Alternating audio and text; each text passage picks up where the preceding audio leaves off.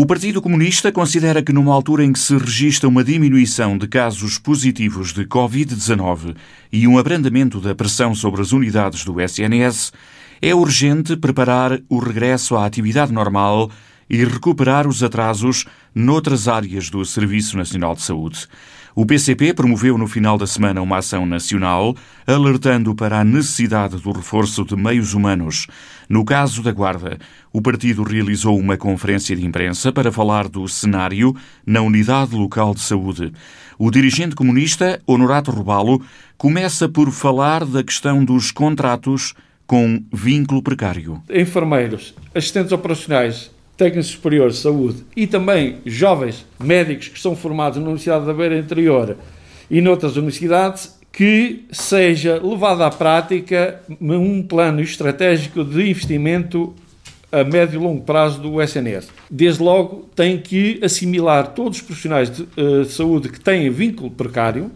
no caso concreto, na ULS da Guarda, são 68 enfermeiros ao abrigo do, do contrato Covid, mais 21 enfermeiros a nível contrato de substituição, mais 125 de assistentes operacionais, mais um conjunto de dezenas de outros profissionais de saúde, técnicos superiores, desde a da técnica diagnóstica terapêutica a técnicos de psicologia, assistentes sociais, ou seja, é necessário que, aproveitando recursos precários com vínculo ao SNS e particularmente ao LS da Guarda, seja tomada a medida em, em torno das questões do Orçamento Geral do Estado para 2021, tem que haver medidas a médio e longo prazo para combater necessidades estruturais de déficit na área de especialidades, como a que nós referimos aqui caso concreto desde a oftalmologia, cardiologia, gastroenterologia, ortopedia. O PCP diz que é fundamental a fixação nesta zona do país de jovens enfermeiros e médicos formados na Universidade da Beira Interior e na Escola Superior de Saúde da Guarda. Nós temos capacidade instalada em termos de formação, que é a Universidade da Beira Interior com a sua Faculdade de Ciência da Saúde, bem como a Escola Superior de Saúde da Guarda, que forma centenas de jovens, muitos dos quais imigram. E nós, o que nós dizemos é que temos que combater as, as raízes profundas do desinvestimento em recursos humanos do de Saúde e particularmente da OLS da Guarda, pela via de uma relação trabalho efetiva, com dignidade em termos laborais e que responda às necessidades das populações e, em última instância, à dignidade dos trabalhadores eh, a nível do SNS. O dirigente do Partido Comunista considera que o financiamento das unidades de saúde não pode ter em conta apenas o número de utentes servido por cada instituição. É preciso olhar para outros fatores. A filosofia de financiamento do SNS, particularmente do LS da Guarda, não pode estar focada apenas e só na resposta em conta o número de população, mas também enfatizar o grau de dependência, o índice de envelhecimento e também um aspecto de dispersão territorial.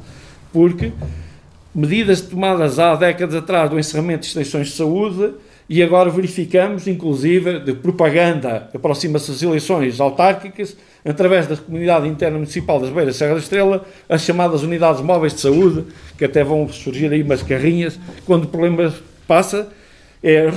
revitalizar instalações que foram investimento das autarquias em algumas situações e outras instalações que têm a ser aproveitadas. Desde logo, rentabilização máxima do Hospital Senhora da Assunção, articulando na área da cirurgia do ambulatório,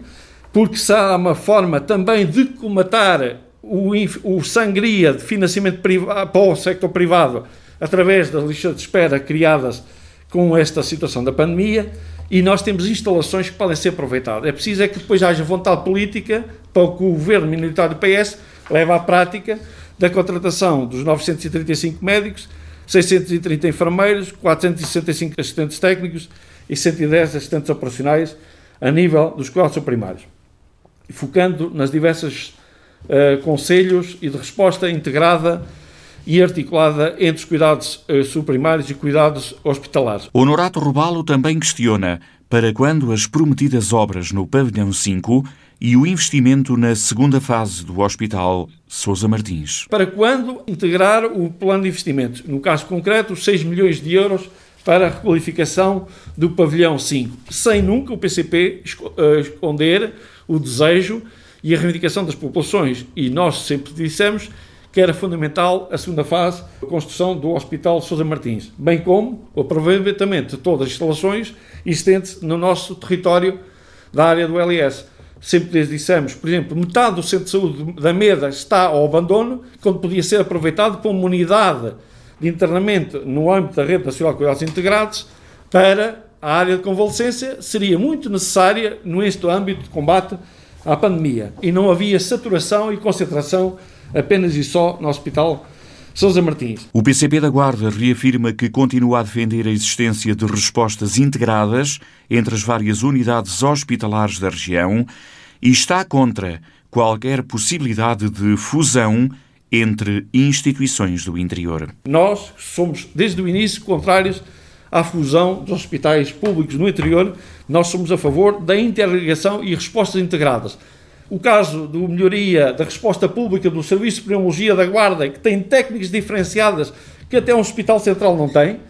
e poderia ser rentabilizada para a resposta das necessidades das populações, desde Viseu, Guarda, Castelo Branco, Covilhã, toda esta área. O Hospital Nossa Senhora da Assunção dá resposta à necessidades utentes ao haver do hospital. E era uma resposta pública, proximidade,